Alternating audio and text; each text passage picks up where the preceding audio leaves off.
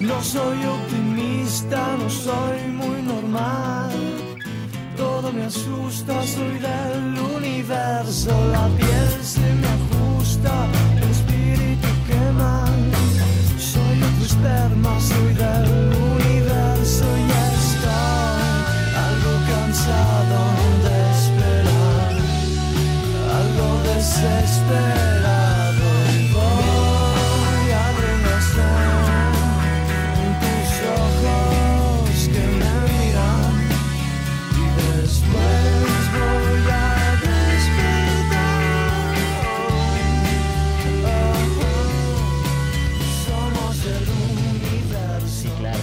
Penumbra, Menos oscuridad. menos oscuridad.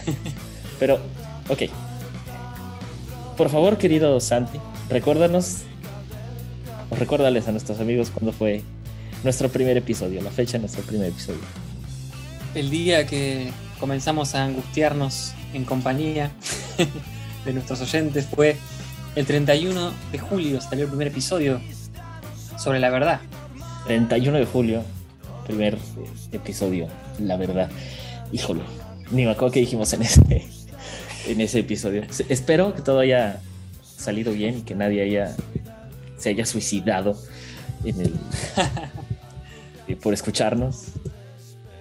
Pero sí, efectivamente, el 31 de este mes se cumple un año de este podcast. Ya un año, Manix. Un año. Un año.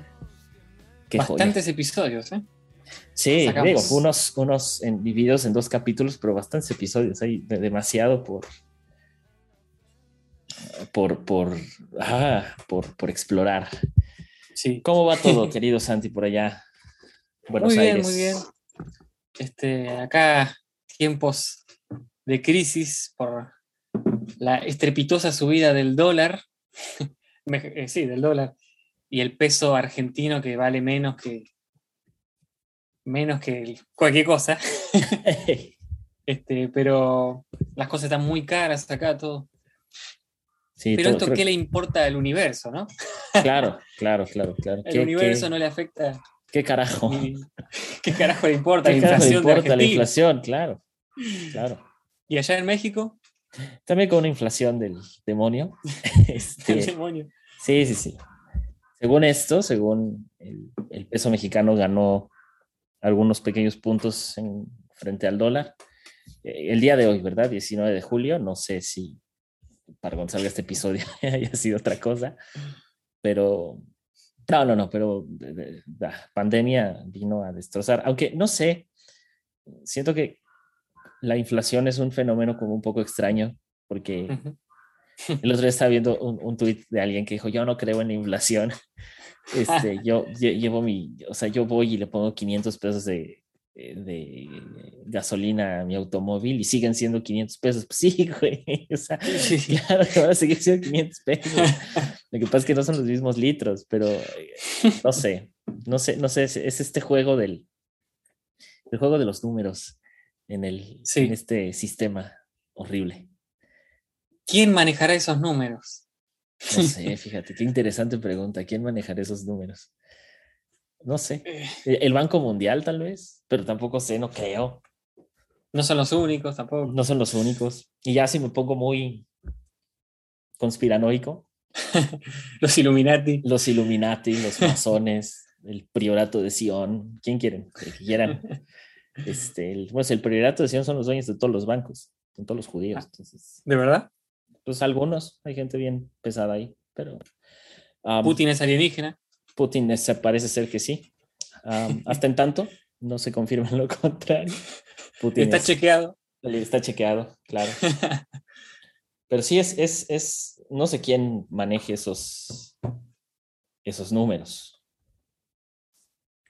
Ojalá. Se podrá decir, ¿Qué- podrá decir podrá muchas decir? cosas de, de- de este mundo, de este capitalismo, pero aburrido no es. Ah, no, no, bueno, bueno.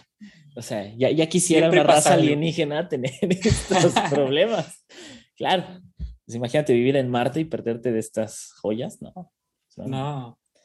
No, hay- eh, y luego eh, el día de ayer o antier, o no sé qué día de la semana, detuvieron aquí en México a un eh, famoso capo de Ah, sí. mundo de las me enteré. drogas, que ya había estado preso aquí en Jalisco, precisamente. Lo van a mandar a. Caro. Quintero, sí, Caro Quintero, el mero, mero rey de la marihuana. Y este. lo volvieron a, lo, lo volvieron a detener. Según esto, hay algunas filtraciones ahí del que la DEA fue la que requirió su deportación. Eh, el gobierno mexicano salió a decir que no hubo intervención de la DEA. Y en la página de la DEA, en la página de la DEA sale gracias a los esfuerzos de, eh, de- de Drug Enforcement Administration, logramos con Atraparlo. apoyo, no dice ayuda, dice con apoyo de la Marina de México, logramos capturar al, a Caro Quintero eh, y precisamente es por el, por el asesinato de Quique Camarena, que fue un, un agente de la DEA aquí en Guadalajara. Y, Ah, mira. y hay, hay varias personas ahí vinculadas que ahora están en el gobierno, en su momento estuvieron vinculadas con ese asesinato. Pero esos arreglos entre los gobiernos Jamás van a salir. jamás van a salir a la luz. No, no, no. O sea, solo basta leer entre líneas, muchachos. Váyanse a Twitter y lean entre líneas y ya saben por dónde va. Pero el día de hoy, el día de hoy no nos, no vamos a hablar de economía, Ni de narcotráfico. ni tampoco de narcotráfico. No, hoy no. Hoy, mi querido Santi y queridos amigos, bienvenidos a su podcast que los hace reír y llorar. Bienvenidos a Malditas Preguntas Humanas. Y querido Santi, ¿de qué vamos a hablar el día de hoy? Hoy vamos a hablar de un temazo que para mí está íntimamente relacionado con la muerte, con lo infinito, con lo efímero, con esa misma sensación. O sea, vos pensás en el universo y, más eh, teniendo en cuenta la, foto, la imagen esa que, salió a la luz, que vos me comentaste, famosa imagen eh, del universo, ¿no? De una de las imágenes más, más claras que se ve de, de un montón de galaxias y conjuntos de planetas y cosas, nos hace sentir que somos una cosa chiquitita, diminuta, en el medio del universo. Y también nos hace pensar en que, ¿para qué carajo estamos acá? ¿Qué sentido tiene levantarse a las 6 de la mañana a trabajar? ¿Qué sentido tiene todo, no? Este, y lo mismo pasa con, con la muerte, no sabemos qué hay después. Tampoco sabemos qué hay más allá de, de los límites que se conocen del universo. O sea, porque la realidad es esa, no se sabe qué hay después. No se sabe hasta dónde llega el universo. o sea, y eso un poco nos parte la cabeza. Es que ese es el tema. Hoy, hoy, la maldita pregunta humana de hoy es el universo y, híjole, no, es, es algo muy difícil porque filosóficamente hablando, no hay un filósofo que haya abordado tanto este tema. Se aborda la vida, la muerte y aquello que atraviesa al hombre en su cotidianidad, pero como que el universo pasa a otra cosa. O sea, Sí, es como, sí, sí, sí. como, como, no, la- las, las estrellas no es, no es lo nuestro, para eso está el astrónomo o el astrólogo en su, en su, Sí. en el, en el plano metafísico.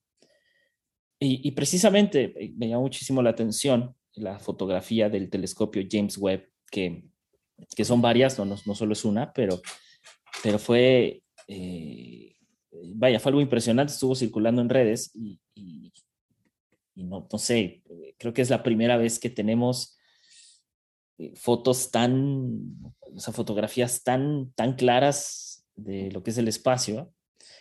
Y no conforme con ello, eh, lo, lo curioso es como que las distintas percepciones de la sociedad respecto del, o de, de- o de las culturas, ¿no? Respecto del espacio o del universo.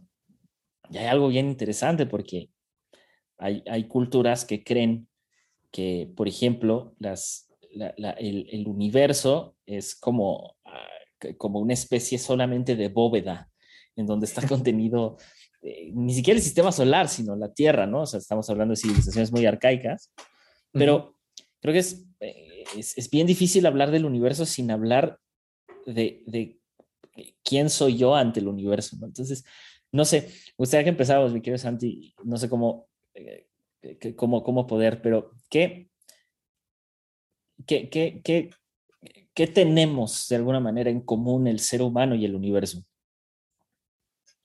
tenemos en común la famosa frase, creo yo, ¿no? De, de- del polvo venimos, porque justo el otro día tuve una visita al planetario con mi querida compañera y mm, el planetario es un lugar acá en, en Buenos Aires que es como un techo todo redondo, por así decirlo, Sí.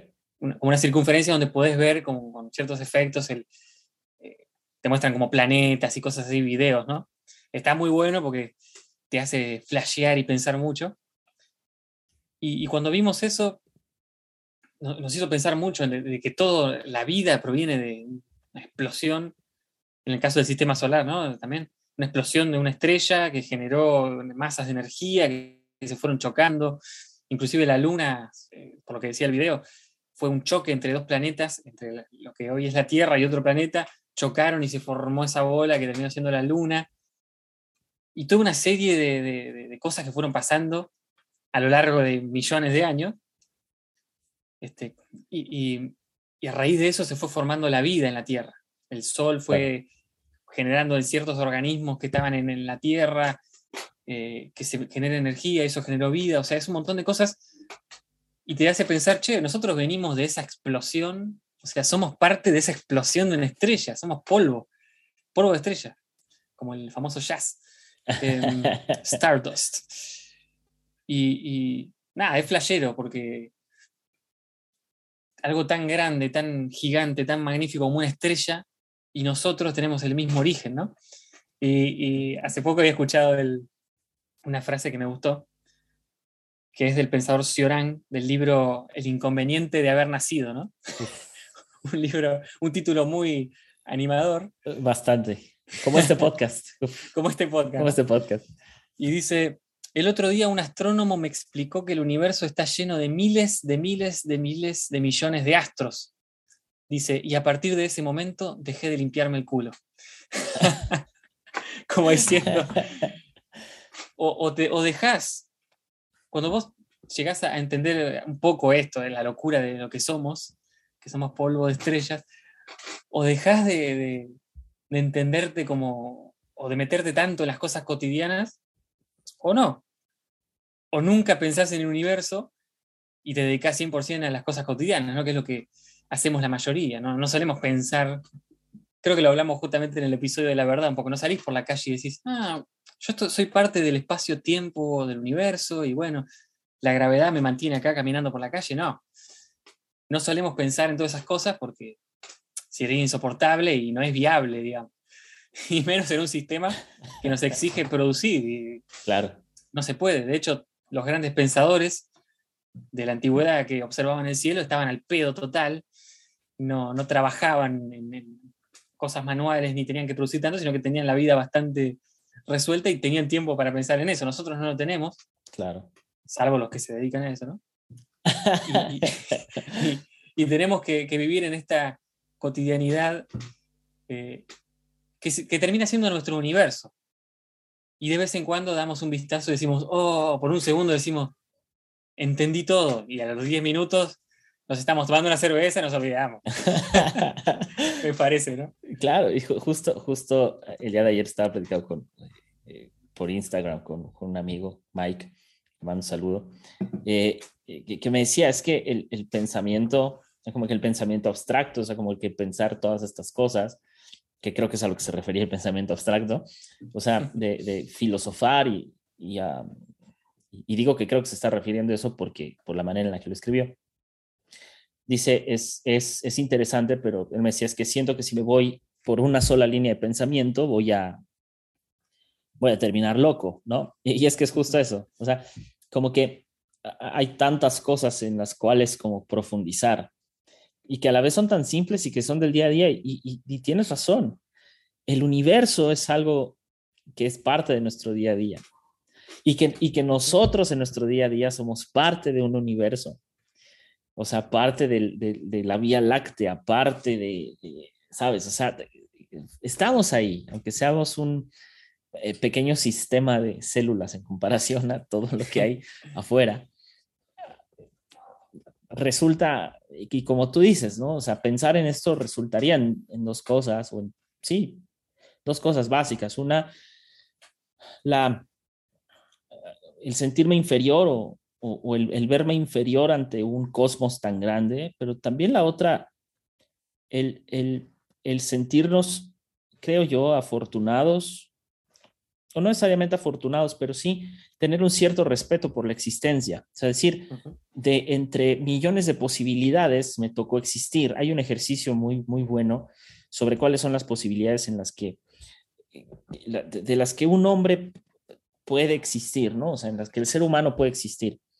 Y, y las posibilidades son muy pocas. Es como si tú tuvieras una, lo describen de esta manera, es como si tú tuvieras una ruleta, tú tuvieras un, pensemos eh, eh, en, una, en una ruleta de, de, de juego de, ah, se me fue el nombre, juego de casino, vamos a ponerlo así. Entonces tú tienes una ruleta, números rojos, números negros, pero en lugar de tener, eh, ¿qué te gusta? No sé cuántos tenga, no sé si tiene 40, 30 números, desconozco, pero tienes, tienes 7 millones de, de casillas.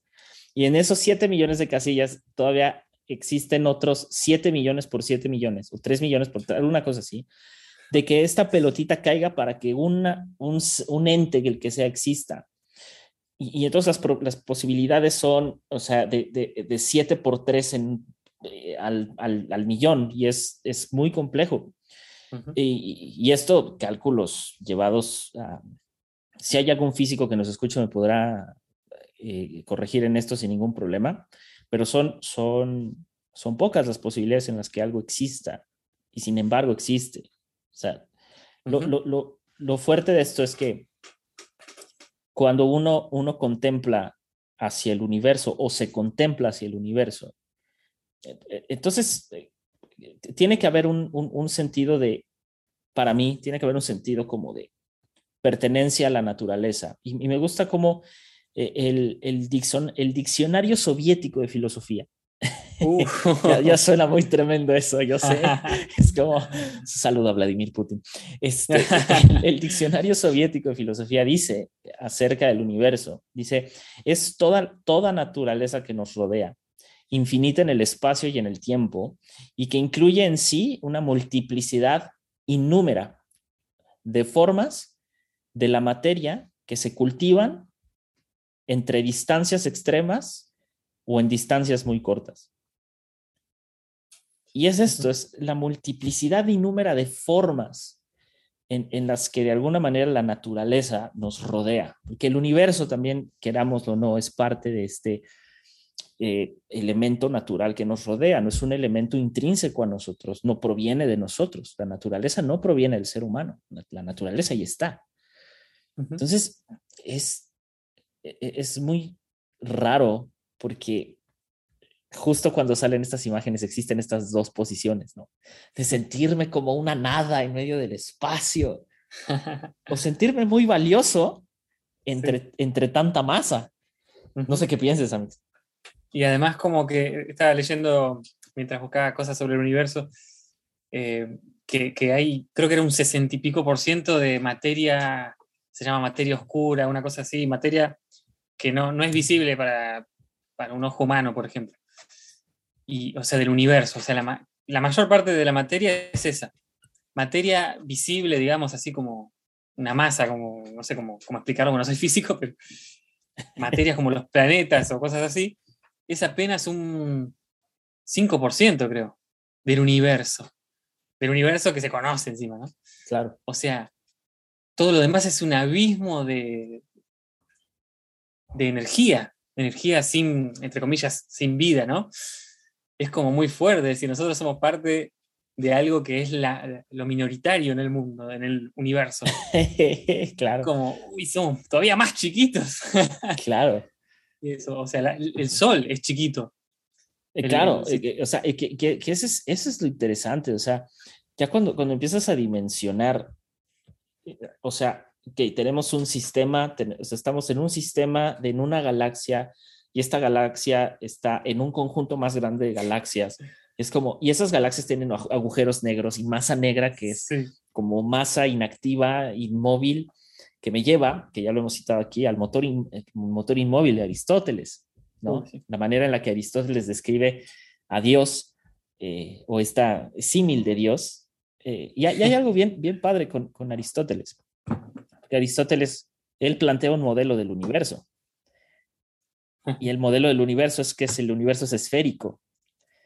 A- años después, según las evidencias que existen actualmente sobre el universo, el universo parece ser plano, pero no plano en el sentido de es una pantalla plana, sino plano en el sentido de que no tiene, o sea, no es una superficie, sino que si uno se pone frente al abismo, el abismo no se ve de ninguna forma. No es como que tiene una forma redonda o tiene, ¿no? Simplemente es un marco negro horrible y de- eterno. y eterno.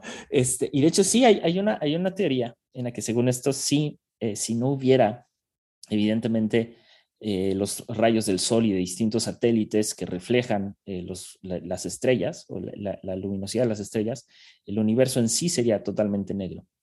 Entonces, Y oscuro. y oscuro. Y Aristóteles crea este universo esférico eh, con, y con algo muy curioso, con la Tierra en el centro y, y la, la luna y las estrellas a su alrededor.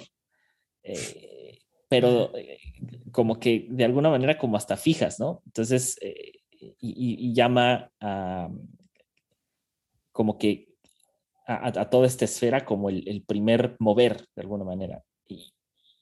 Y, Ujú. y, y va, va junto con la idea de, de cómo, de alguna manera, esta fuerza de todas las fuerzas y causa de todas las causas, que es como de alguna manera Aristóteles empezó a definir la idea de Dios, eh, como que cobra sentido, porque para él no tendría sentido como la idea de la fuerza de todas las fuerzas y la causa de todas las causas si no existe un universo.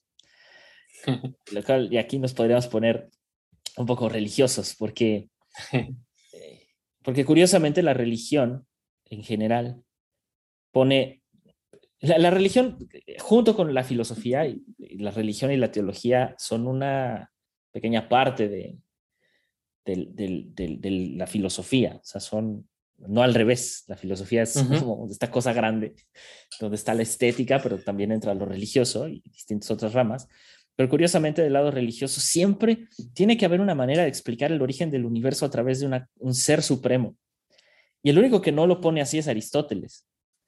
Ujú. O sea, todo mundo es como, eh, lejos de la fuerza de todas las fuerzas y la causa de todas las causas, el resto de los sistemas religiosos lo pone precisamente como ah, el origen de las cosas y de todo es un ser que está en el, en el, en el universo La voluntad de Dios. la voluntad de Dios, ¿no? Entonces, fíjate cómo, cómo aún así el ser humano tiene esta necesidad de darle explicación, no a su origen, sino al universo. Eso está bien raro. Sí.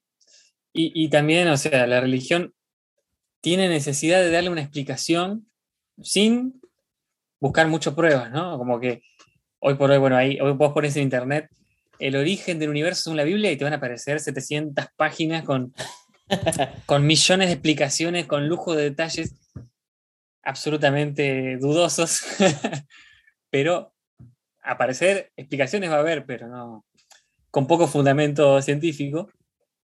Pero si bien ellos siempre le quieren buscar una, explicación, ¿no? De- Desde el lado religioso, este, que por supuesto nosotros pertenecíamos un poco a, a esa cultura, ¿no? Porque siempre había una explicación para, para todo, inclusive lo que pasaba en la Biblia, el el origen de todas las cosas.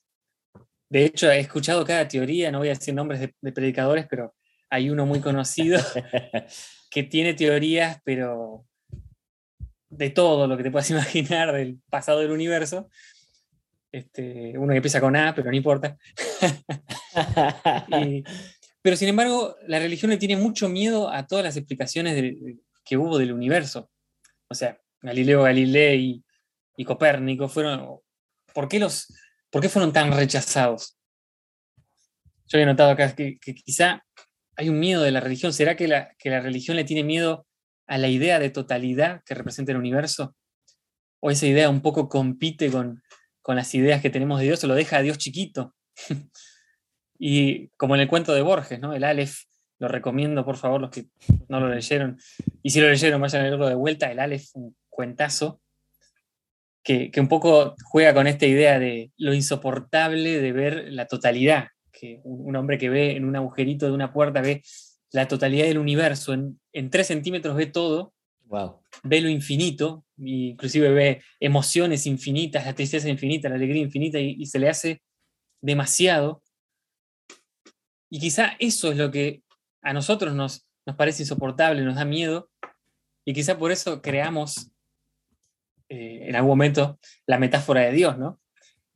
Obviamente lo, lo estoy, estoy filosofando un poquito, pero digo, la metáfora de, De- Dios. Del, mismo modo, del, del mismo modo que tenemos como que la metáfora del, o sea, del universo. Lo que pasa es que es que qué complicado, sea, como lo estás planteando, ahorita me, me voló la cabeza porque me, me- me- me sorprendió que citaras a, a Galileo Galilei y a Copérnico, que son dos grandes pensadores, que precisamente Galileo fue el que vino a plantear o a contradecir el modelo aristotélico del universo.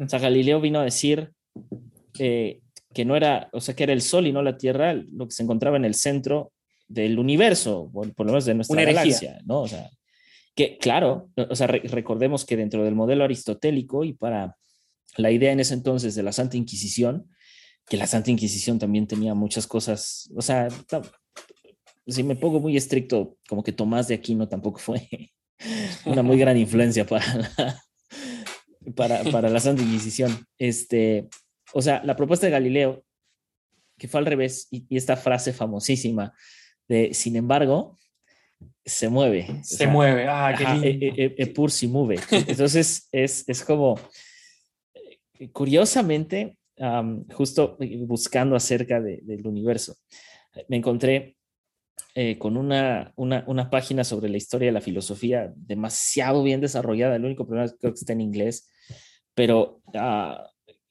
que se las, se las voy a dejar en la descripción, eh, porque de- hace cuenta que eh, eh, esta, es, hacen como una especie de diagrama de flujo enorme, donde vienen todos, o sea, los filósofos por años y por, o sea, vienen súper desglosados.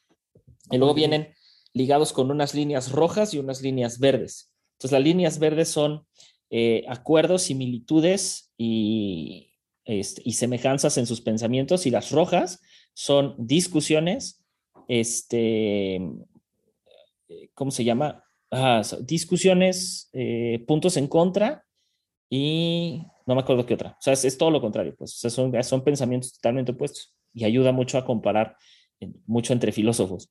Y justo estaba repasando ahí, medio la página estaba de ocioso, y me encontré precisamente a Galileo Galilei y a Copérnico, que eh, difícilmente alguien los podría considerar como pensadores, pero lo, lo eran. O sea, y, y, es, y es muy curioso cómo, cómo ellos mismos, de alguna manera, eh, comenzaron también a disertar desde la astronomía pensamientos sobre el universo, porque el universo da mucho que pensar, la, o sea, realmente da mucho que pensar. Y, y, y yo creo que de las cosas que, que, que tenía Copérnico y Galileo al pensar sobre el universo, era precisamente lo que dices, el, el, el someterse uno mismo a pensarse, mm, a- eh, o sea, en el abismo, pensarse en relación al abismo, ¿no? O sea, como yo viendo todo el universo en, en, en, en tres centímetros, ¿no? En, en, en- en- en- literalmente en el, en el, a través El de una puerta, a través del, o sea, cómo yo me veo, ¿no? En el, ante el universo. Y, y hay algo muy, muy curioso, porque con el universo y con la profundidad del mar pasan dos cosas. Una es que de alguna manera son desconocidos en gran sentido para el hombre, más el océano que el, el- el universo, conocemos más del universo que el, del fondo del mar. Qué loco. Y, y- y- me, me llamó muchísimo la atención esta frase de Copérnico que decía, ¿no? Eh, El océano envuelve el mar y llena sus, o sea, sus abismos más profundos. Y, y justo es eso. O sea, lo que ocasiona reflexionar sobre el universo y, llegar a conclusiones acerca del universo es precisamente como dijera Nietzsche, ¿no? Cuando el, cuando el hombre se asoma a su propio abismo. Porque ahí es donde uno se ve en relación con la otredad, o sea, en relación con lo demás. Eh, y y me, me hizo pensar muchísimo, ¿no? O sea, pensémoslo de otra forma. Yo enfrente del universo o en relación con el universo, pensemos, ¿no? ¿Qué es lo que llena nuestros abismos más profundos? Suena muy intenso, pero... No, me gusta. es, muy curioso, ¿no? Cómo, cómo la mente y cómo estos pensadores empiezan a reflexionar muy, muy, muy fuerte sobre el universo, al mismo tiempo que estudian astronomía, ¿no? y, yo creo que necesitamos estar en, eso que vos decís, ¿no? Esa, en qué papel jugamos nosotros, en, qué, en dónde entramos nosotros, ¿no? Nosotros estamos como en, el famoso entre, en el medio, en, la, bisagra entre ese pensamiento de lo, infinito, lo total, lo gigantesco, lo ni siquiera observable para, nosotros, y, lo chiquito de nuestra vida cotidiana, de, justamente lo que, lo que vivimos siempre. Por eso necesitamos ponerle en este caso, por decirlo de manera más directa, o sea, Dios es el, la idea de Dios, mejor dicho, es lo que conecta lo inconmensurable del universo con lo muy chiquitito de nuestra vida. Porque esa imagen une todo. Primero que es como Dios, como, nos lo imaginamos, como un hombre, por supuesto, un hombre anciano, grande, que está en las nubes, en lo alejado, en lo lejano, que además tiene poder, pero por otro lado se parece a nosotros porque es como un hombre, tiene forma de hombre, piensa como hombre, se enoja como hombre, ama como hombre, todo como hombre. Eh, claro, bajo la narrativa, sí, por supuesto. Es perfecto porque cumple todos nuestros requisitos para, para nuestra famosa masturbación mental de, cómo ver la vida y el universo. Y hay un concepto que yo lo, lo, traté un poquito en un episodio del lado oscuro, que es Deus ex machina, ¿no? que que se usaba en los antiguos eh, anfiteatros griegos, que era, era la idea de que, bueno, cuando había una trama en una, en una obra teatral, eh, dramática o comedia dramática, de repente no, no, sabían cómo resolver el tema, entonces, listo, eh, mandalo al, a Dios. Y aparecía Dios, uno de los dioses, y resolvía la trama, por ejemplo, salvaba a la, a la chica que estaba escapando del asesino o algo así. Y, era, tenía la peculiaridad de que aparecía cuando no tenía ningún sentido, no tenía nada que ver con la, con la obra, pero resolvía todo, porque ya está, apareció Dios, se resolvió la obra, fin. Se salvó la obra de la catástrofe de, un final sin sentido. Entonces, lo mismo nos pasa a nosotros. Agarramos a Dios como Salvador. Claro, y no solo eso, sino que volvemos al mismo punto. Dios la idea de Dios y el universo no, no pueden ser separadas. Es que eso es lo más extraño. De hecho, ah, uno, también un, un, gran, gran, gran, gran prócer de la astronomía y divulgador científico que fue Carl Sagan. Tiene una frase que es, la ciencia no es solamente compatible con toda espiritualidad, sino que es una profunda fuente para toda espiritualidad. Y eso e, e, es, es, suena hasta suena una paradoja horrible porque la gente pensaría que ciencia, la, la, la, precisión de las ciencias, las matemáticas, la física, las ciencias exactas, no, no, no, no concuerdan con la espiritualidad. Pero la verdad es que sí, porque difícilmente vamos a poder separar tantas cosas. O sea, no hay explicación todavía para todo. Y luego Carl Sagan tiene esta frase, ¿no? Dice, el, el, el, nitrógeno presente en nuestro ADN, el calcio de nuestros dientes, el hierro de la sangre, el carbono de las del, del pay de manzana que te acabas de comer, todos estos elementos y más fueron creados a partir del interior de las estrellas que chocaron entre sí. En otras palabras, somos polvo de estrellas, somos hechos del material de las estrellas. Y, y, aquí es donde volvemos a lo mismo. La relación del ser humano con el universo es enorme. es, Da, da, da, da, para demasiado. Y, y, y, justo hay algo hay algo muy curioso, porque ah, acaba de salir una película que es Lightyear, que es como la mm. película, se supone que es la, la, hasta donde tengo entendido, alguien me podrá corregir, pero se supone que es la película que Andy en Toy Story vio antes de comprarse el juguete de Buzz Lightyear. se supone que e, e, esta es como ah. una, eh, una especie de precuela de Toy Story, sin ser precuela, porque cuenta la historia de Buzz Lightyear, pero se supone que es así. O sea, no es la historia es la historia detrás del juguete. y, y hay que recordar la frase más famosa de Buzz Lightyear, que es al infinito Y más allá. y más allá.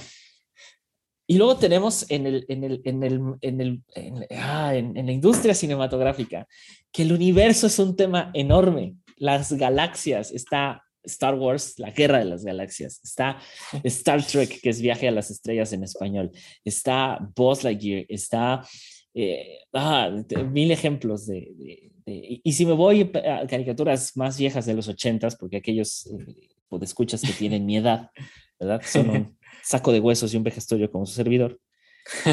Este, recordarán, eh, por ejemplo, am, los halcones galácticos, los caballeros del zodiaco, Uh, la misma caricatura de Dragon Ball, pare- o sea, Goku viene de otro planeta y hay batallas por el universo.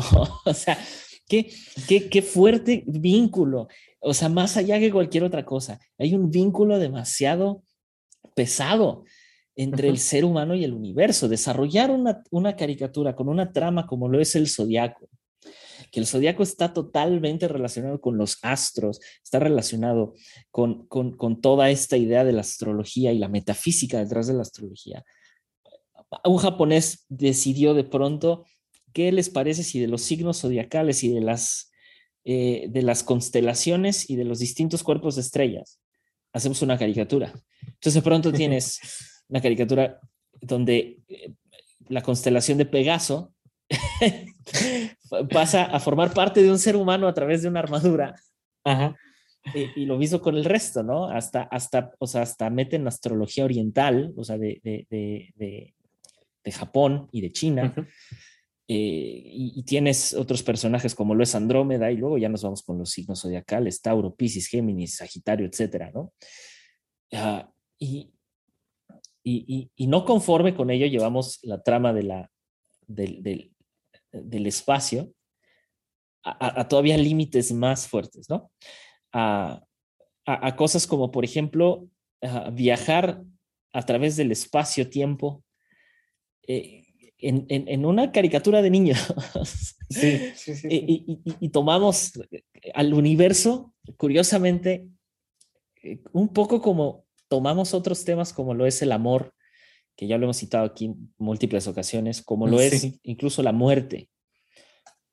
Lo, lo- lo tomamos como algo hermoso cuando se trata de, de la diversión, cuando se trata de alguna manera del, del, del pasarla bien, incluso de tener pensamientos bonitos alrededor de la idea del universo, pero al mismo tiempo sucede lo contrario. Y es cuando el tema del universo se pone serio, nos aterra. Sí. Es, es, eh, representa como ese lado, se me ocurre ahora, ¿no? La, la esperanza del universo, de esa, ese hambre del ser humano de conocer, de descubrir, de investigar, y además la, ul- la única esperanza del ser humano de inmortalidad como especie, o de supervivencia como especie, está en el universo, porque todos sabemos que en algún momento este, este planeta va a desaparecer, si no es por, por la destrucción del ser humano, lo seguro es que el Sol va a explotar, porque los soles mueren. Entonces en un momento este planeta va a dejar de existir. Ahora, eh, mientras tanto, la única chance que tiene el ser humano es que antes de que eso ocurra, mucho antes, tendría que irse a otra galaxia, descubrir algún planeta colonizable, Vámonos Para a Marte, ir- claro que sí. claro, para ir y destruirlo también. este, es la única esperanza, la que está en el universo, pero por otro lado, también está la, la angustia de que justamente eh, somos quizá nada para el universo y que probablemente no signifiquemos nada en el, en el, en el lar- en el largo plazo del universo. O sea, Sí, es no, como no, esas... no, sí. o sea, justo eso, no significamos nada en, en- o sea, en teoría. En o teoría. como, o sí. como lo estás planteando, ¿no? no Para el universo no, no significamos nada, porque, claro, e- el Sol ni siquiera sabe que existimos, ¿sabes? No. No. Ujú. Pero también, obviamente somos seres, una palabra que está bastante usada últimamente, pero es seres sintientes, ¿no? Somos últimamente pensaba esto el otro día, pero ¿por qué nos diferenciamos? O, hay, hay como todo un relato de superioridad del ser humano ya acá en la Tierra, ¿no? Sin irnos al universo. Superioridad, ¿por qué somos superiores, no sé, a las babosas o, o qué sé yo, a un, a una alga? ¿Por qué nosotros, o a un perro o a un animal, lo que sea? ¿Por qué somos superiores? ¿Solamente porque somos inteligentes? Cosa que es muy cuestionable también. ¿Hasta qué punto somos tan inteligentes? Demasiado cuestionable, diría Muy yo. cuestionable. O sea, ¿de, de dónde salió todo esto de que somos superiores? Bueno, obviamente una parte salió de la... Estoy dando, estoy dando mucho a la religión, voy a, voy, a, voy a ser un poco más benévolo. No es solo la religión, sino el humanismo, Uf, Nuestro-. Antropocentrismo, para emparejar un poco ahí. el- eh, también, El marcador, Nosotros como- claro. Sí, sí. sí, nosotros como centro del universo, ser humano, es religión con otro nombre. O sea, el ser humano pasa a ser Dios y pasa a ser el centro del universo. Cosa que también es una fantasía. Seguimos teniendo los mismos relatos de, de la religión trascendente, digamos, como diría Spinoza. O sea, Dios por encima de todo o Dios inmanente. Eh, es, es un relato que va distinto, porque o es o Dios, o Dios trascendente o el ser humano como ser trascendente, que es superior y que es el centro del universo, o una opción alternativa que es eso, ¿no? El Dios o, o la naturaleza inmanente, que es un poco lo que, lo que dice Spinoza. A mí siempre me, me gusta es- eso, ¿no? Imaginar eso, justamente, vos decías, tenemos una relación con el, con, con el universo muy, muy loca, ¿no? Con, las, con los astros, con las estrellas, con todo, porque somos polvo de estrellas, decía este Sagan. Y, y, y quizá eso es que Dios es inmanente a todas las cosas, es que todos somos de lo mismo, de la misma materia, en fin. O sea, todos estamos hechos de lo mismo. Claro. Pudo, haber, pudo no haber nada, pero hay, y ese hay, somos todos, todos somos ese hay. Y eso que hay, claro, sí, por supuesto. por supuesto. Y, y es, y es eso, porque, como dices, o sea, ¿qué, qué, qué tan, eh, qué, qué tan precario es el, el pensamiento del ser humano para hacerse incluso indiferente, pero al mismo tiempo sentir, o sea, indiferente ante el resto de lo que lo rodea, o sea, no solamente al resto de los seres humanos, sino a todo lo que le rodea, incluyendo el universo. Eh, y todavía tener el valor de, en relación con el universo, sentirse el centro del universo. O sea, es, es ¿Con Eh, qué huevos diría? di- dijera, dijera Carl Sagan, ¿no? O sea, el universo eh, no, no parece ni hostil ni amigable, es simplemente indiferente a nuestra, eh, a nuestra existencia. Y lo curioso es que pensamos que es lo contrario. O sea, dentro de la, la- de la narrativa, más allá del humanismo, de, la- de lo religioso, o sea, eh, eh, las, las, las estrellas terminan siendo incluso un gran regalo dentro del romanticismo, eh, eh, o de, de lo romántico, ¿no? Te voy a regalar, te voy a bajar el cielo, la noche y las estrellas, ¿eh? ¿Estás seguro de eso? Y sé que, sé que es un decir, pero es absurdo, o sea, es, es absurdo pensar, porque que- que- tú lo que estás viendo como una estrella es una cosa que ya se apagó hace años Millones de años. millones de años y solamente te llega un reflejo y un destello de ello, pero el universo no es, es simplemente un lugar que es totalmente indiferente a, una exis- a nuestra existencia. Y, y, y- y el mismo Carl Sagan decía que, que eh, e- el universo es un sitio bastante amplio y que si solo existiéramos nosotros, entonces sería un auténtico desperdicio de espacio. O sea, Sí. sería una tontería. Ahora, tomemos Ridículo. en cuenta que el, el universo, que está demostrado esto, está en constante expansión. O sea, no hemos llegado al punto de que es infinito, aunque presumimos que es infinito, pero está en constante expansión.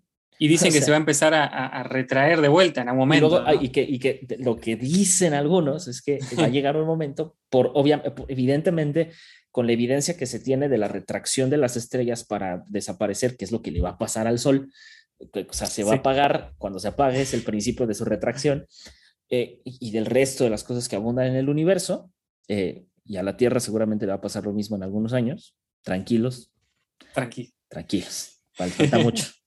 No creo que, que- yo creo que cuando pase nadie va a estar vivo, pero bueno. No. Este, eh, pero eso, o sea, ante las evidencias de la retracción y de la explosión de estrellas, pues se cree que el universo va a tender a hacer lo mismo, aunque no lo sabemos, ¿no? Pero es eso, o sea, ¿qué nos hace pensar entonces que dentro del, del vasto y amplio espacio del universo, somos la única cosa que existe? O sea, somos, Uy, uy, uy. ¿sabes? Me Somos, hiciste acordar. somos, somos, eh, eh, la única eh, cosa viva, si de por sí Que vale la pena. vale la pena, o sea, pero, pero si de por sí, o sea, en la Tierra no somos la única cosa que está viva, sino que la Tierra misma está viva, es un organismo de- vivo, sí. la, la- la famosa Pachamama dentro de, para, para las culturas en América, o sea, la Pachamama es un, este, la madre tierra, es este ente vivo por el cual, eh, o del cual se sostienen todos los seres vivos, ¿no? Eh, ¿Y qué nos hace pensar? ¿Qué, qué- qué- qué nos hace pensar que, como tú decías, que somos superiores a cualquier otra especie? Ahora, ¿qué nos hace pensar eh, que somos especiales frente al cosmos, ¿no? O sea, Sí, mira, dale, dale. me, acordé cuando decías eso. eh, una vez estábamos en una reunión de adolescentes de- de la iglesia y un líder de jóvenes. En el momento a mí me gustó, ¿no? Dije, wow, ¿no? Porque agarró, había un pizarrón. Y en, en- en la iglesia que yo iba cuando era chico, ¿no? Agarró una tiza y dibujó un puntito en medio de un pizarrón grande que había ahí. Dibujó un puntito, después dibujó unos puntos más grandes alrededor, ahí lejos. Y dijo, miren este puntito, lo pueden ver, eh, había que acercarse un poco, no se veía nada.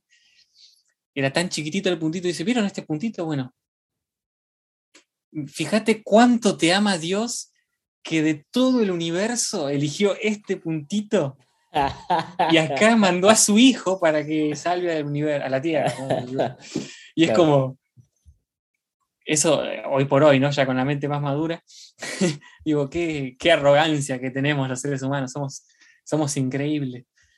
Aún sabiendo, porque antes podemos decir, digamos, en, en defensa de los antiguos, eh, ¿cómo decirlo?, fundadores de, la religión, de nuestra religión, que es una de las más grandes del mundo, eh, la religión cristiana, el Islam, todas, que ellos no tenían los mismos conocimientos que tenemos nosotros. ¿no?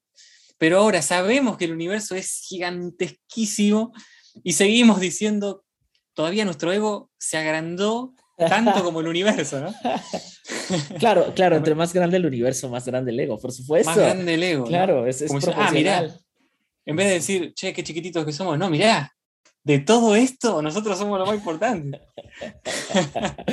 claro, claro. Y, y ahí, y ahí viene otra gran verdad, que es, eh, o sea, si algo puede ser destruido por la verdad, merece ser destruido. O sea, suena Uf, feo, pero si algo gusta, puede ser destruido por la verdad, merece ser destruido. Y ese es, ese es uno de los grandes principios también de, de- dentro de la filosofía y, y que mi querido Santi no me va a dejar mentir, pero de filosofar a martillazos, como dijera el buen Nietzsche, este, es, es encontrar la verdad a golpes, o sea, es, es y, y no es destruir por destruir, es simplemente, hey, tienes, tienes gran evidencia científica ah, y está bien, o, o sea, está, está bien que ante, ante la inmensidad del universo tú creas una narrativa de la cual, en este caso, ¿no? De, ah, yo soy un ser especial delante de los ojos de cualquier cosa que yo crea que sea Dios. Eh, tan es así que, que, soy este pequeño punto en medio de toda una galaxia y, y, él me ve y me conoce, sin entender por qué se dice eso en esa narrativa. O sea, la, la narrativa trata de exponernos y de acercarnos, eh, como tú dices, en un lenguaje más humano, porque no existe uh -huh. otra manera de describir las cosas más que en el lenguaje humano. Eh, yo lo he dicho muchas veces, aquello que no se pronuncia con el lenguaje no existe. Uh -huh. O sea, esa es, esa, es, una gran herramienta. El, el lenguaje es tan importante ta, y, y, es tan importante que de alguna manera, eh, por ejemplo, le encontramos forma a las estrellas. O sea, le encontramos, eh, no, no, solamente ponemos estos códigos en clave, que lo hace muchísimo la NASA y, y que ciertas galaxias tienen claves y letras y números, sino que de pronto alguien dijo, ¿por qué no llamamos esta constelación la constelación de, de Orión, la constelación, de, de, o sea, este, sí. de Andrómeda? ¿Por qué este conjunto de estrellas no se va a llamar Pegaso? ¿What? O sea, pero es, es, por esta imaginación tan fuerte que tiene el hombre dentro de su narrativa y que es necesario ponerle nombre a las cosas para que las cosas trasciendan.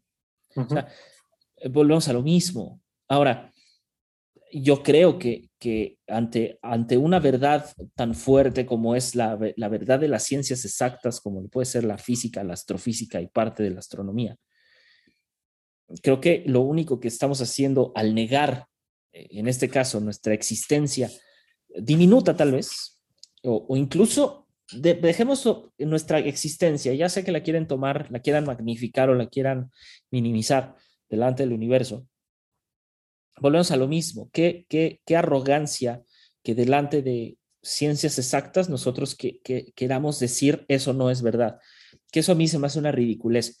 Eh, Sí. Porque eh, eh, no, no sé si recordarás cuando, cuando decían que ah, el hombre no viajó a la luna porque ah, se hizo un montaje, etcétera, etcétera, Ah, etcétera. por la bandera. Claro, supongamos que el hombre no viajó a la luna. Perfecto. ¿Qué pasa con el resto de los viajes al espacio? O sea, el, el hecho de que no se haya hecho un viaje a la luna Además, la lógica era que, que la luna no existe. y que la Tierra es plana. Claro, Que hay una pantalla ahí arriba, una pantalla. Claro. claro, no es una pantalla allá arriba y, la- la- y- claro, ¿no? Y, o sea, esas, esas son a lo que voy con cosas ridículas. Y, y- y a- el, el dicho de Mircea Eliade en cuanto a la fe me encanta, que dice que todo aquello que se cree por fe es cierto para la persona que lo cree, hasta en tanto se demuestre todo lo contrario. O sea, en el momento en el que algo resulta eh, eh, ante la verdad, ahora sí, ante la verdad científica, resulta ser contrario a, la, a, la, a lo que se cree por fe, en ese momento yo como, como ser humano tengo que ser lo suficientemente humilde, o sea, tengo que ser eh, exageradamente humilde tal vez, y decir, ok, eh, mi, mi, mi fe está errada en ese sentido, pero eso no desacredita toda la fe. Y volvemos al revés. Lo, lo que una persona crea, eh, eh, eh, su relación con el universo, de si siente que es este punto único en su especie al que Dios le pone toda su atención Ajá. en medio de todas las estrellas y constelaciones del universo, pues ¿qué me hace pensar? O sea, tengo un montón de evidencia científica que me dice, y no solo evidencia científica, mi día a día me dice que no soy tan especial, Ajá. y esa es una realidad, ¿no? Pero, Ah, dale. sí. no, no, que, que además, ¿qué pasa cuando.? Porque creo, qué sé yo, creo que es muy probable que pueda llegar a pasar que en algún momento, quizá no dentro de tanto tiempo, que se diga, che, hay altas posibilidades de que haya vida, eh, vida inteligente, por así decirlo, Uf, en un planeta. ¿Y qué va a pasar ahí? O sea, se- ahí se acabó nuestra especialidad, por así decirlo. Para, no somos tan especiales. Hay dos, dos eh, planetas como, como nuestro, y bueno, y quizá va a haber muchos más, no sabemos. Este, ahora, si eso nunca pasa, bueno, se mantiene nuestra, nuestra gran mentira, si nunca descubrimos. Pero yo creo que, qué sé yo, por lo que escuché, por lo poco que leí, creo que es altamente probable que haya vida inteligente en otro planeta. Es muy probable. Entre millones Ente- y sí, millones claro. de. O sea, bueno, si llegara a pasar eso, se cae, se caen muchos relatos acá. Se sí, Porque sí, sí, sí, seguro, seguro, no tiene mucho sentido. Es más, desde, desde- desde todo, ¿no? ¿Qué, qué otro tipo de, de- de- de vidas puede haber? ¿Qué otro tipo de artes puede haber? Y si nosotros pudiéramos tener contacto con, esa, con esas culturas, con esas artes, con lo que sea, cambiaría absolutamente toda nuestra forma de ver, de ver el universo y claramente nuestras religiones quedarían obsoletas. Claro. Y- y- a- Este- y- a- a- Arthur Clarke lo, lo pone de esta manera, es- dice, dice algo así como ah, que existen dos posibilidades. Dice que estemos solos en el universo o que estemos acompañados. Y él dice, curiosamente, dice, y ambas cosas son aterradoras.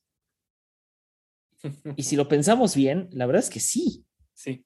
O sea, porque, o sea, imagínate que seamos el, el- en, en- en todo, en lo- los millones y millones y millones de, de- de kilómetros que tiene el universo, De años luz.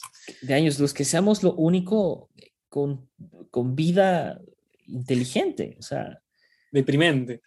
es, es horrible. Es, es, como, es como si tú vivieras en un cuarto oscuro toda tu vida. O sea, es Ay, igual. Dios. Eh, y- pero pensar que existe otra raza, eh, porque, ok, siempre existe esta, esta idea de que si existe ot- otra vida inteligente afuera, o sea, afuera de nuestra galaxia, Sí. entonces tienen que ser más inteligentes que nosotros. La pregunta es si, Y si van no, a hacer mierda encima. Ajá, o sea, la pregunta es, ¿y si no? Y si son sea, menos inteligentes, ¿Y si son, ajá, claro. los O sea, colonizamos y los hacemos mierda nosotros. claro, ya estamos a punto de hacerlo con Marte, total, no pasa nada. Sí, sí. O sea, y, y- y- curiosamente, vuel- vuelvo a lo mismo, hay una, hay una gran conexión, pero también hay una gran obsesión con el universo. O sea, Sí.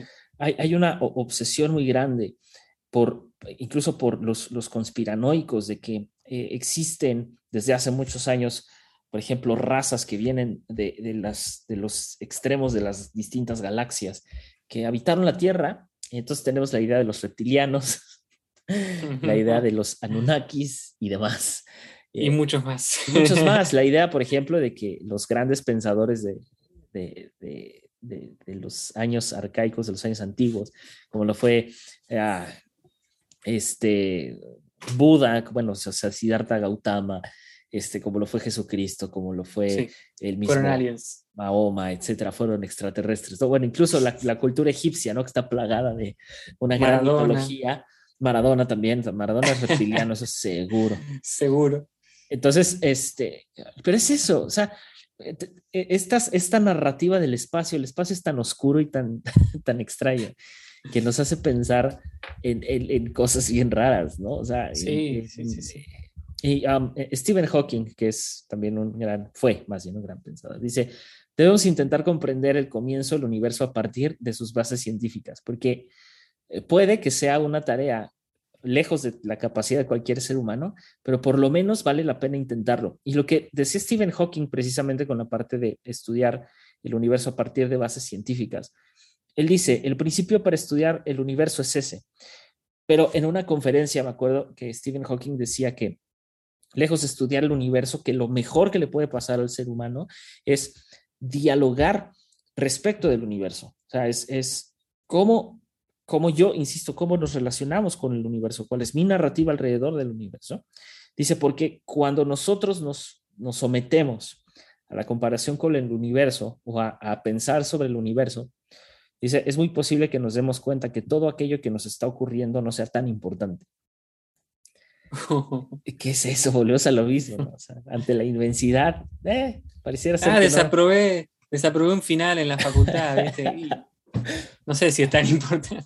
Sí, claro, o sea, es, es, siempre sí. tenemos esta idea reduccionista, ¿no? Hacia nosotros. Dale, dale. Es que el universo nos hace pensar en las cosas chiquitas, pero ta- también, o sea, ¿qué significado tiene pensar en el universo cuando, no sé, se muere un ser querido?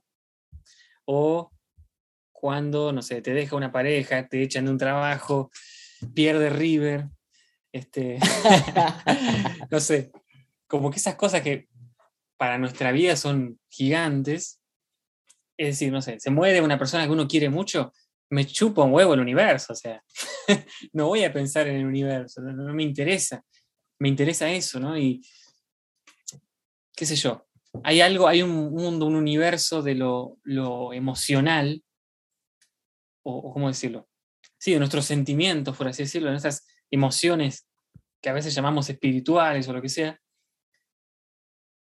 Porque siempre pensamos en el universo como una masa de energía y de cosas y de planetas y de planetas. Y no pensamos en todo lo que.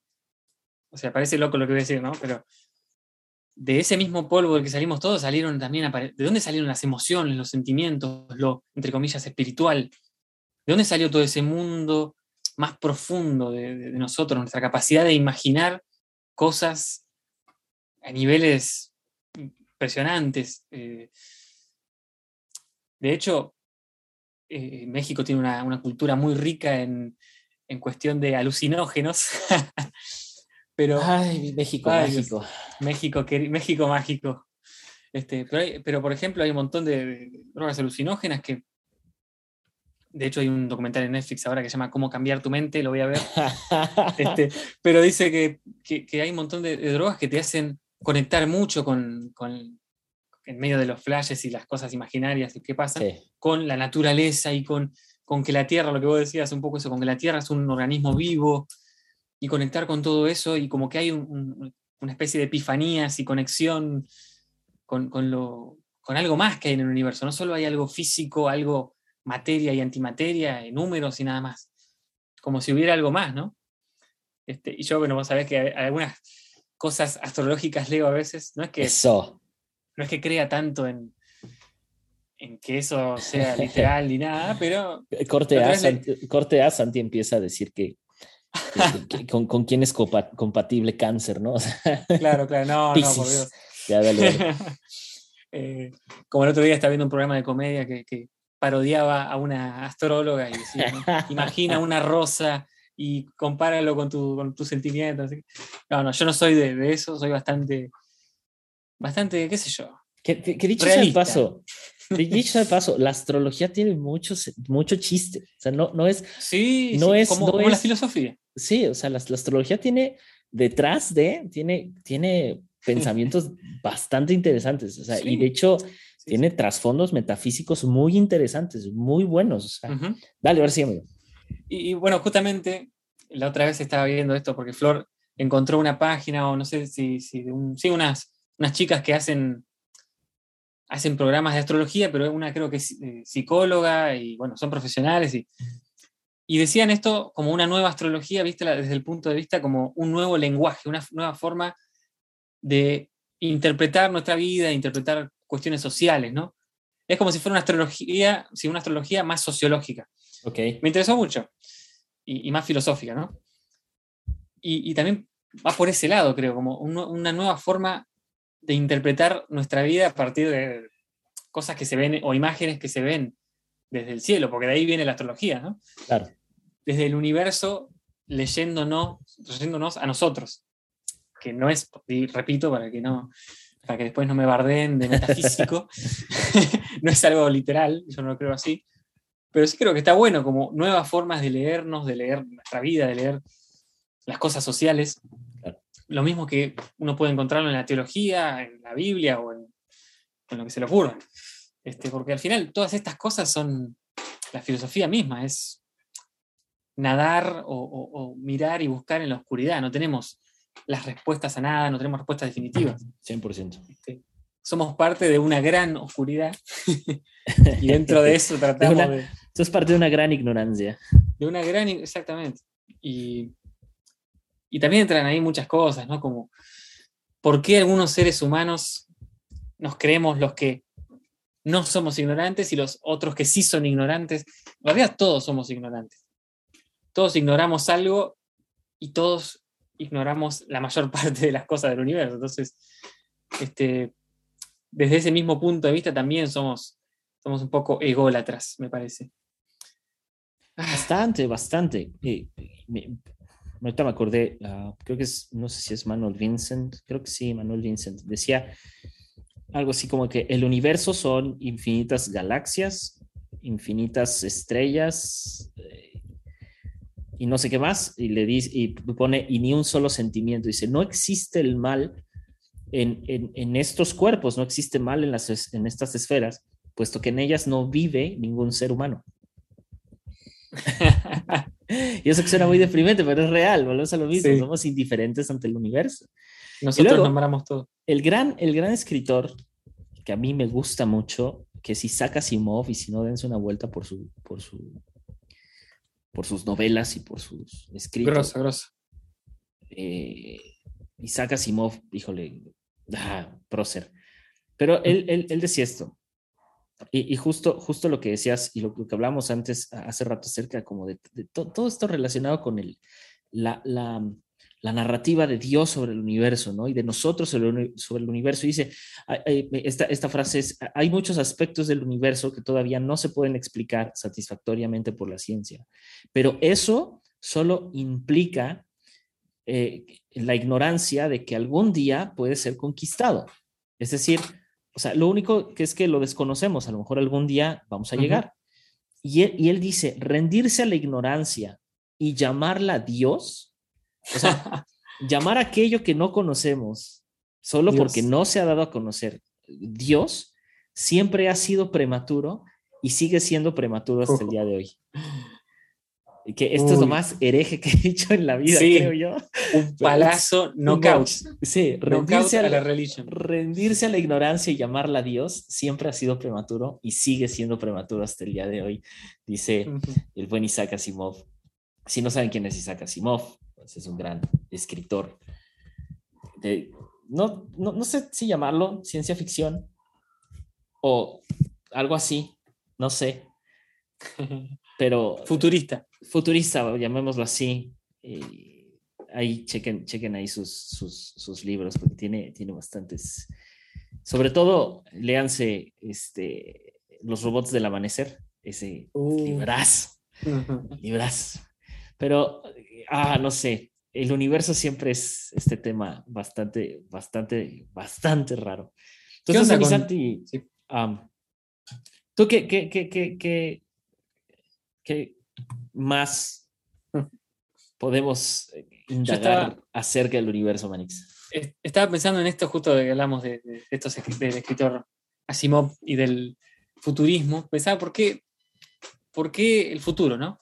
El concepto del futuro, el pasado y todo esto del tiempo en, en cuestiones del universo, que como sabemos es muy relativo, depende de dónde estés. O sea, si estás en un agujero negro, el tiempo se detiene, claro. o bueno, algo así, tampoco no voy, a, no voy a entrar en un terreno que desconozco, pero ¿por qué esta idea, estas ideas del futuro, del pasado, también tenemos toda la historia que hay con las profecías, los profetas, bueno, inclusive los escritores de ciencia ficción profetizaron sin saberlo un montón de cosas, ¿no?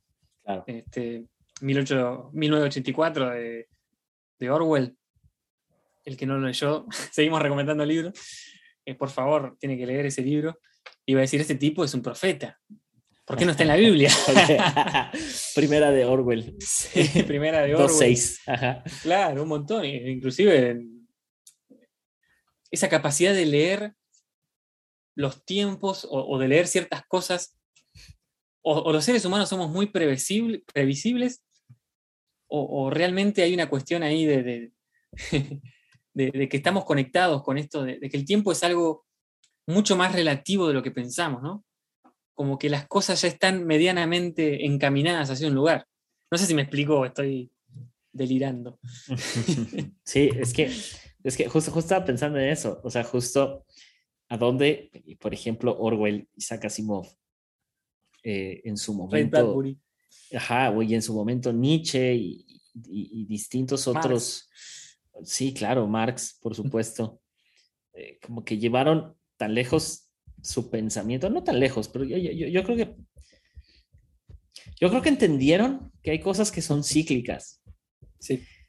Y, y- y sobre eso fue como que, Exacto. ok, vamos, vamos a, a- a magnificar este ciclo y hacerlo más interesante de alguna manera. Porque, porque, por ejemplo, lo mismo, eh, las profecías de Nostradamus, ¿no? O sea, que es como Ujú. que, ah, recuerdo cuando fue ah, lo de eh, las Torres Gemelas, que gente empezó a sacar de contexto como esta idea de, ah, un, un pájaro de no sé qué, cómo iba la, la, la profecía De de. Nostradamus, ¿no? Claro, y, y- y empezaron como que a acomodar la, la, la narrativa de Nostradamus al tiempo actual. Igual Lo que la Biblia. sí, lo mismo sucede con cualquier cosa que leamos, acomoda la narrativa actual. Yo, yo, yo creo que, yo sí creo que de alguna manera eh, vivimos en una espiral. Justo ayer eh, lo, lo- lo estaba platicando eh, con, con- con uno de mis tíos que él estudia filosofía y letras. Bueno, él da clases más bien de, de filosofía y letras. Y, y él me decía que este, como por ejemplo, que este boom de gobiernos de izquierda que está viviendo Latinoamérica, eh, va, o sea, va, va a terminar. Dice, a lo mejor no, el- no en los siguientes cinco años, pero sí en los siguientes diez. Sí, Y dije. ¿por? Me dice, porque, porque no funciona. O sea, porque, porque es, es, es complicado eh, en un mundo que ha estado eh, tan, tan metido en la idea del, del capitalismo o en el sistema del capital. Es muy difícil deshacerte de, una, de algo tan grande, de una maquinaria tan grande. O sea, necesitarías desmantelar todo y empezar de cero. Dice, y eso no le Es conviene a nadie, ¿no? Sí. sí, sí, sí. Dale, dale. No, que justamente eh, yo vengo pensando lo mismo, ¿no? Y, y bueno, ya se ve, ¿no? La situación mundial este, política es, es distinta a hace, no sé, 20 años cuando hubo el otro boom de gobierno de izquierda Claro. en, en toda Sudamérica. Es distinta en casi todos los sentidos. y como que un poco parece que los- estos gobiernos más progresistas vienen, le dan un poco de, de- de- de bienestar, digamos, a, la- a las, las clases menos favorecidas, un poco, no digo que mucho, y después empiezan de vuelta a entrar en un círculo de crisis porque hay un montón de cosas que no funcionan. Bueno, viene otro gobierno eh, más del libre mercado, Sí. arranca bien, termina muy mal y vuelve otro gobierno. Y otra Siempre vez. pasa lo mismo. Claro. Este, yo creo que, bueno, justamente viendo hoy las, las noticias de la Deutsche Welle, el canal que me gusta ver a mí, alemán, decían que en Argentina otra vez aumentó de un mes al otro, aumentó la pobreza. En, en otros países, un montón de países del mundo está pasando lo mismo. Sí. Y como que hay una cosa que parece cíclica. ¿Cómo puede ser que se esté.? Yo pensaba, bueno, ahora parece, vos te pones a analizar lo que está pasando en nuestro mundo y decís, nunca estuvo el mundo peor o qué onda. Y después, y después decís, no, pará, esto ya pasó. Vamos a la. Segunda Guerra Mundial. Claro. Y, y pensaban que era el fin del mundo y que ya está, se acabó todo, era, la situación era inmejorable. Eh, perdón, impeorable. Claro. Y, y te vas a, no sé, a otra época histórica, lo mismo. Y depende del contexto. Si vos vas, no sé, vamos a poner como un ejemplo, 2019, ponerle que Sí, eh, las cosas estaban normal, te ibas a Palestina y para ellos están viendo un infierno, ¿me entendés? claro. Como que depende tanto de, de- de- de los contextos y de los ciclos de- del mundo. Sí, creo, sí. Que, creo que, creo que es, es- es suficiente, por ejemplo, pensar en Roma. O sea, Roma, Roma como imperio y después Roma como república. O sea, basta, Sí. basta, basta saber en qué momento de esos dos fue la caída de Roma. O sea, es, es- claro. O sea, y, y volviendo al punto acerca de, de estas narrativas y, y cómo que de, de alguna manera estos autores resultaron como profetas, sobre todo metiéndose en, en temas escabrosos como lo, lo es el universo, o sea, en específico Isaac Asimov, que de alguna manera llegó a, a tal punto donde cualquier cosa que él dijera en algún libro pareciera ser una, algo muy cercano al, a la- eh, vaya, que iba a ocurrir en menos de 10 años, eso es muy cerca, o sea, Ujú. menos de 10 años es muy cerca. Y, y, am, y hay algo muy interesante porque am, hay, hay, perdón amigos, está pasando un camión vendedor? gritando, sí, un vendedor. Tal vez se lo cortamos. Eh, O sea, eh, resulta que, que de, de pronto como que Isaac Asimov y como que todos estos grandes autores terminan haciéndola también como un poco de filósofos, terminan haciéndola un poco de Sí. pensadores, teniendo estos eh, flashazos de, de, de- sí, de, pensamiento muy profundo, ¿no? Eh, justo, eh, no recuerdo en qué libro, pero Asimov, da- da- o sea, deja una, sí, deja, deja, deja una especie de dedicatoria eh, a, a personas diciendo, ¿no? O sea, lo suficiente ya sería el hecho de que ustedes sepan que por mis escritos yo voy a terminar en el infierno de su Dios. O sea, le está hablando a los religiosos. Muy bueno. Este dice como para que vengan entonces ustedes a insultar mi obra y luego dice que les sea suficiente eh, que con el paso de los años mis, ob- mis, mis obras, o sea, mis, mis escritos, como este, dice, eh, cobren eh, relevancia por su, algo así, por su, lo, lo, explica un poco como, como por su, ah, se me fue la palabra que él usa. Ajá, algo así como que por su complejidad social, pues, o sea, Ah. porque él está tomando como que ciertas, ciertas cosas de la sociedad para escribir sus libros, ¿no? Y lo mismo creo que sucede con todos, ¿no? O sea, al final del día, estaba escuchando el otro día un podcast donde sale el hermano de Diego Rusarín, que, eh, dicho sea de paso, él tiene una, un doctorado ya, o no sé qué fregados tiene de filosofía, Ah, pero que a- a- hablaba sobre el método socrático, ¿no? De cómo... La mayéutica. La- Ajá. Pero que Aristóteles y, y- y Sócrates lo que hacían es que iban a las calles y tenían estos diálogos con las personas, platicaban con las personas y les preguntaban cosas. Nada más, les preguntaban cosas. Es como si tú y yo eh, fuéramos por las calles de Buenos Aires y de pronto le preguntáramos a un Ya transeúnte. lo vamos a hacer. por favor. Este, le preguntamos a un transeúnte, eh, a una persona, ¿y usted qué piensa del amor, no? Y boom. O sea, eh, y, a, y, a, partir de eso eh, viene la parte del método, sabes, que el método socrático es pregunta sobre pregunta sobre pregunta sobre pregunta para llegar, para llegar, ajá, que y que te puedes meter en muchos problemas. Pareciera ser que ese, ese método, todos, todos estos autores lo siguen, pero con ellos mismos, no necesariamente con nosotros. Y que lo mismo sucede de nosotros en relación incluso con el mismo universo. Porque constantemente nos estamos preguntando qué pasaría si y qué sucedería si. O sea, me encanta porque cada vez que anuncian que hay un meteorito se va a acercar a la Tierra, todo el mundo es, ¿y qué pasaría si un día chocara un meteorito con la Tierra? ¿Y, ¿y qué pasaría si los aliens sí existen y existe una raza inteligente fuera de la galaxia y viene y nos conquista y siempre es él? ¿Y qué pasaría si? ¿Qué pasaría si? Tan, tan fuerte es el vínculo que tenemos con todo, pero en especial con el universo. Uh -huh. y, y regresando a Simov, que es alguien que de alguna manera eh, basa o, o, o, sostiene sus libros con algo tan futurista, no solo en la Tierra, sino también en el espacio. Pues no me resultaría raro que de pronto algo que está plasmado en sus libros suceda, ¿no? O sea, que algo uh -huh. en sus libros sea como, sí. llegue a ser verdad. Porque claro, alguien inspirado en su libro puede ejecutar algo, algo similar, ¿no? Uh -huh. También eh, esta idea de, viste, que hay un montón de películas y además eh, documentales que en caso de que viniera un meteorito hay un montón de estrategias de, no sé, poner el mando unos misiles, obviamente Estados Unidos, ¿no? Claro, el Salvador, ¿quién, quién? sí, claro, claro. El imperio salvador de la Tierra mandaría unos misiles, hace pelota el, el, el meteorito, que es, termina siendo como piedritas, y listo, se acabó, ¿no? Como que, pero me hace pensar como que en realidad somos un organismo que se defiende de, de riesgos externos. Terminamos siendo como un, un organismo, un germen más del, del, universo que se defiende, que saca sus espinas. En nuestro caso son bombas atómicas. Claro, por supuesto. por supuesto, pero, pero quizá no somos mucho más que eso. Ahora, amigo, una, una pregunta. ¿Tiene, tiene, ¿Tiene el universo un propósito? Uy. Y mira, como dijo, creo que fue Borges, hace falta ser loco o teólogo para encontrar la respuesta a algunas preguntas. Algunas preguntas.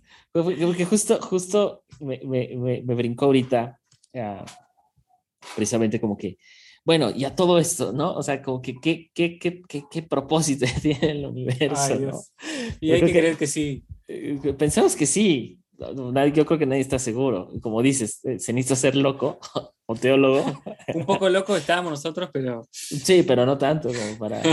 para... pero sí, yo, yo, creo que. Ponen, yo a veces, bueno, no sé, hay una situación que necesito un milagro externo y digo, universo, Dios o quien carajo sea, ayúdame en esto, porque. O, o que salga, que suceda tal cosa, no sé. Uno siempre tiene eso este, por más que yo creo que hasta los más ateos y agnósticos, eh, como, no sé, seguro que Nietzsche en algún momento se mandó alguna oración, o, o, como, o como, Darío Zeta, ¿no? Que, filósofo que dice que él ve los partidos de estudiantes de La Plata, un club de acá Argentina. Claro. Y dice que está por patear un penal y ruega, le ruega a Dios, a los dioses, a todos, que entre la pelota en el arco, o sea. Así, desde, desde, desde, desde, Anumra hasta. Sí, después le, le, le, promete que si mete gol estudiante, va a ir todos los domingos a la iglesia. Mete gol estudiante y jamás va a ir a la iglesia. Claro, claro. Esto, necesitamos un poco eso y, y, me parece bien a mí. Me parece hasta un poco sano, ¿no? no, no pero no querérsela, ¿no? Eh, es como dice Nietzsche, las, las verdades son metáforas que nos olvidamos que lo son. Son metáforas. No son reales, creo yo, ¿no? Wow. Pero, pero, sirven. Pero sirven. sirven. Y, y, algo hay, porque, como te dije, a mí me, me, me rompe la cabeza que existan las emociones, los sentimientos.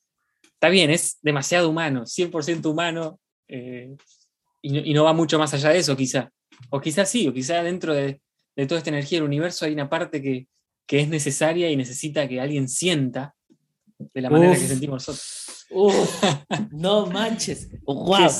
No, no, no. ah, es que qué épico está eso. Es que sí, no lo había pensado. Es que sí.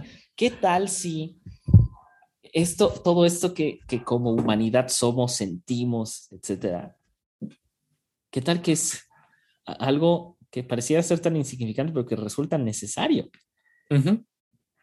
Y que a través Eso de sí, eso, sí. o sea, no, no, no, estoy pensando que tenga una repercusión astral o, No. una repercusión eh, al, al punto de eh, una galaxia va a existir porque amas a alguien, pero o, o porque, o porque pierdes a alguien, eh, que no es un- una estrella va a explotar, que no sabemos, Ujú. esperemos que no, pero, pero es eso, o sea, es, es, volvemos a lo mismo, que esta, esta relación tan grande con el cosmos que al mismo, o sea, que nos ponen dos planos muy fuertes, ¿no? En el plano Sí. donde nos magnificamos o nos minimizamos, ¿no? Y, y- y volviendo a Borges, Borges tenía esta frase de, si viéramos realmente el universo, tal vez, tal vez lo entenderíamos. Si realmente estuviéramos enfrente de la nada, enfrente del abismo, tal vez entonces entenderíamos, Sí. ¿no? No sé, no sé, se me hizo muy bello, muy bello, querido. Siendo las 7 pm en Lado México, las 9 pm allá en Buenos Aires, Argentina, Buenos querido. Aires. Querido, ¿con qué cerramos? Cerramos, creo yo, con, con que sigamos, sigamos teniendo ese, o, o- o ma- o haciendo crecer ese lado humano de sentir. Porque más allá de todo, el universo es, o lo que más abunda en el universo, es la energía, dentro de lo que sabemos, ¿no? Y, y, y la energía está para sentirse, ¿no? Suena medio, medio cursi, medio Uf. pedorro, pero... Uf, pero muy sí- metafísico, mi amigo, el día de sí. hoy. Muy. Sí, estoy, estoy medio metafísico, pero hay que sentir. perfecto. Hay que sentir. Y si vamos a vivir sin sentido y en lo absurdo en esta vida, justamente lo sin sentido me parece que es lo que no siente. Y si sentimos, tiene que haber un sentido. ¿Qué sé yo? Oh my God. Dios, Dios. Sí, sí, sí, sí, si eso fuera una predicación, ¡Aleluya! pod escuchas estarían gritando amén en este momento. Amén. Una predicación eh, agnóstica. De- demasiado, diría yo. Este, oh, qué bonito. Qué bonito. Porque el, el sin sentido es sin sentir. Sí. Uf. Dios. Podríamos, podríamos grabar un episodio de eso, por favor. Del sin sentir. Qué, Sí, joya. sí. Bueno. qué joya. Sientan, amigos. Sientan, sientan mucho. Y creo que no- un buen título Dale, dale. para este episodio sería Al infinito y más allá. Al infinito y más allá. O algo así, no sé. Como dijera vos. Richard ah, Feynman, yo, un universo de átomos y un átomo en el universo. Queridos amigos, esto ha sido todo por hoy. Nos vemos en la No que se viene. suiciden. No se No se suiciden. suiciden. Nos vemos en la que viene. Y al infinito y más allá. Chao. Chao.